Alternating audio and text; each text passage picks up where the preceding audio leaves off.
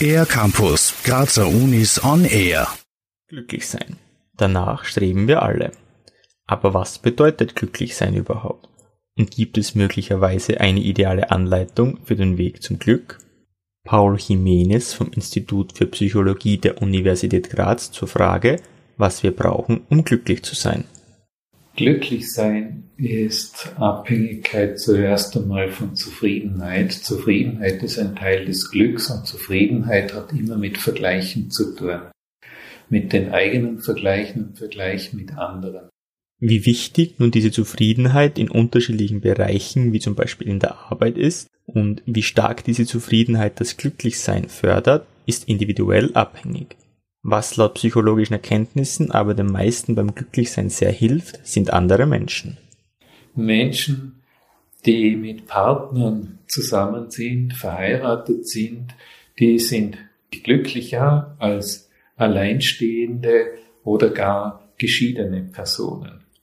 Personen, die einen selbst ergänzen, einem gut tun und in deren Nähe man sich wohlfühlt, fördern das eigene Glück sehr stark, schildert der Psychologe.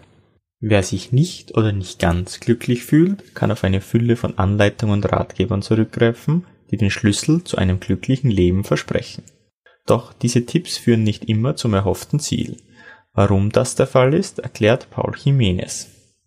Der Punkt ist nämlich, wenn man sich diese Glücksbücher holt, dann werden sowieso nur die hängen bleiben, wo man die eigentlichen eigenen Punkte wiederfindet. Ich werde natürlich Glücksempfehlungen aufnehmen, die mir entsprechen und entsprechend kann ich sie nehmen.